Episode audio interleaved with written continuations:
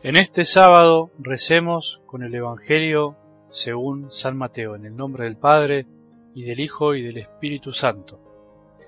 Jesús dijo a sus discípulos, Nadie puede servir a dos señores, porque aborrecerá uno y amará al otro, o bien se interesará por el primero y menospreciará al segundo. No se puede servir a Dios y al dinero. Por eso les digo, no se inquieten por su vida pensando qué van a comer, ni por su cuerpo pensando con qué se van a vestir.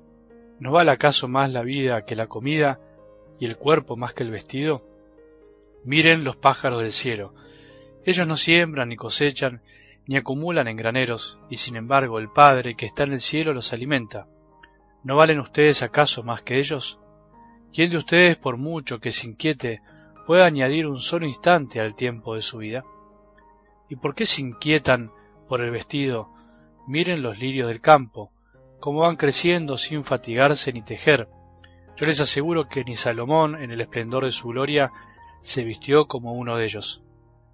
Si Dios viste así la hierba de los campos, que hoy existe y mañana será echada al fuego, ¿cuánto más hará por ustedes, hombres de poca fe?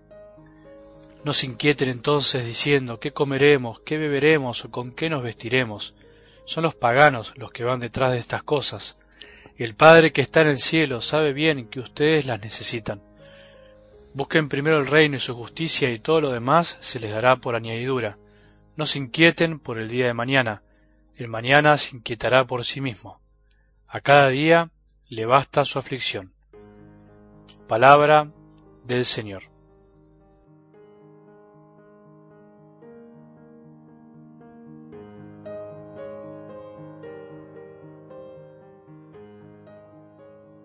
Muchos sábados acostumbro a hacer algo así como una síntesis de la semana, un resumen, porque los evangelios, los del tiempo ordinario especialmente, están de alguna manera conectados unos con otros. Siguen como un hilo, podríamos decir, el hilo de la historia de Jesús, y se leen de modo continuado. Y ver el contexto de cada uno y cómo se entrelazan con el otro, nos ayuda a comprender mucho mejor lo que se nos quiso transmitir de una manera más amplia, más acabada, más profunda. Porque a veces puede ser que ayude quedarnos con frases de la palabra de Dios, pero ayuda mucho más entender todo lo que el Señor nos quiso decir en ese momento concreto y en este sermón de la montaña más que nunca, porque como venimos diciendo es una maravilla y nos habla por todos lados. Hoy, sin embargo, me gustaría que reflexionemos sobre algo del Evangelio de hoy, que de alguna manera es una síntesis de lo que reflexionamos en estos días, en esta semana, muy cargada de palabras lindas, pero muy densas al mismo tiempo, en esta semana en la que quisimos subir a la montaña junto a Jesús, subir a la montaña con el corazón, subir a la montaña para recibir la ley de los hijos de Dios, la nueva ley, la ley de la nueva alianza, que no vino a abolir la de la antigua alianza, sino a darle cumplimiento. Esa ley que Jesús nos vino a proponer y que es superior, es más profunda, que le da sentido a la ley antigua y es superior a la de los escribas y fariseos, a aquellos que se creen que por cumplir una norma ya son verdaderos hijos de Dios, la de aquellos cristianos que creen que ser cristianos es cumplir no más, que es cumplir cosas y así tranquilizar la conciencia. No, el ser hijos de Dios es mucho más grande y más lindo y más profundo. Ser hijo de Dios es sentirnos hijos de un mismo Padre y por lo tanto hermanos de todos, hermanos que desean amarse y no se preocupan tanto por lo que vendrá. Se sienten, pero especialmente viven el ser hijos. Y hoy reflexionamos estas lindas palabras, pero difíciles y duras con las que Jesús empieza. No se puede servir a Dios y al dinero. Y la palabra dinero está con mayúsculas como comparándolo con el anticristo, lo diferente a él, lo opuesto. El dinero se puede transformar en un Dios en nuestra vida, se puede transformar si le damos el corazón. El dinero, y en realidad todo lo que viene con él, el poder y deseo de tener por tener, a veces no nos damos cuenta, porque no hay que ser muy ambiciosos para tener a, a veces las cosas materiales de este mundo como primera medida, y valor de lo que hacemos. Hay que tener mucho dinero para tener al dinero como a un Dios. Por eso Jesús nos dice al corazón, no se inquieten, busquen en realidad el reino y su justicia, y todo lo demás se les dará por añadidura. Me parece que es lindo pensar que en estas palabras se puede resumir la semana. Busquemos el reino de Dios, busquemos ser hijos de Dios, vivir como sus hijos y amar a nuestro Padre y a nuestros hermanos.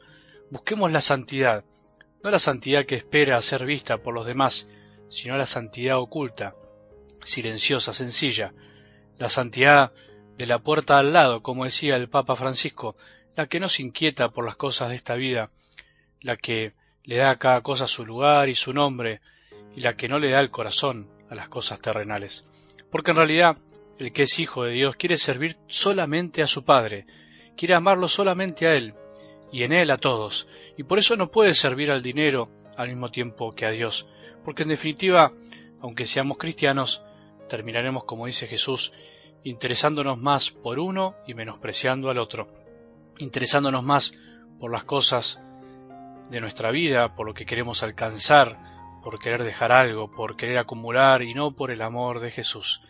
¿Cuántas cosas acumulamos en la vida sin sentido, pensando en construir un mañana que al final no sabemos si nos tocará vivir o no?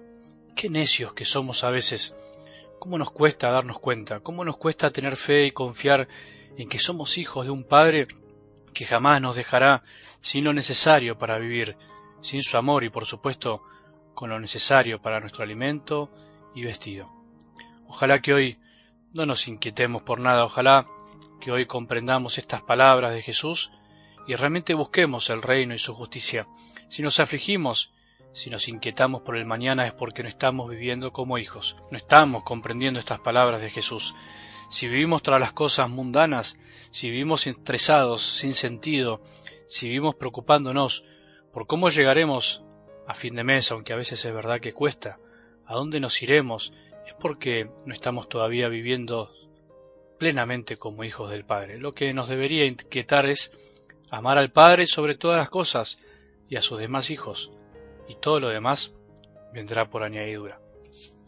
Que tengamos un buen sábado y que la bendición de Dios, que es Padre misericordioso, Hijo y Espíritu Santo, descienda sobre nuestros corazones y permanezca para siempre.